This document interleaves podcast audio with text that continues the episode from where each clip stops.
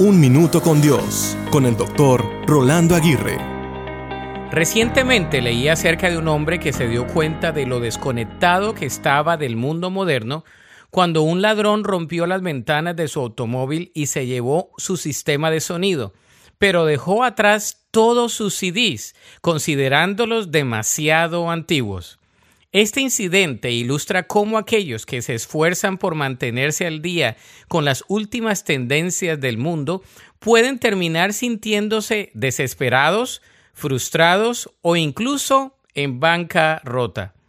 La Biblia nos enseña que aunque vivimos en el mundo, no pertenecemos a él.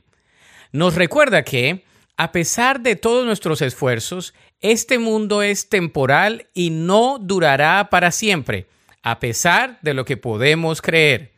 En lugar de preocuparnos por estar al día con las demandas cambiantes del mundo, debemos enfocarnos en sintonizar nuestros corazones con la voluntad de Dios y seguirlo a Él. Los dones y las promesas de Dios son eternos y nunca pasan de moda. En contraste, las tendencias, modas y gustos del mundo están en constante cambio y nunca podremos estar completamente actualizados.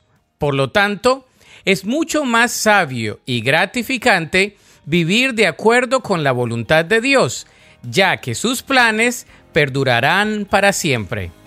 La Biblia dice en Colosenses 4:5, saquen el mejor provecho de cada oportunidad en estos días malos. Para escuchar episodios anteriores, visita unminutocondios.org.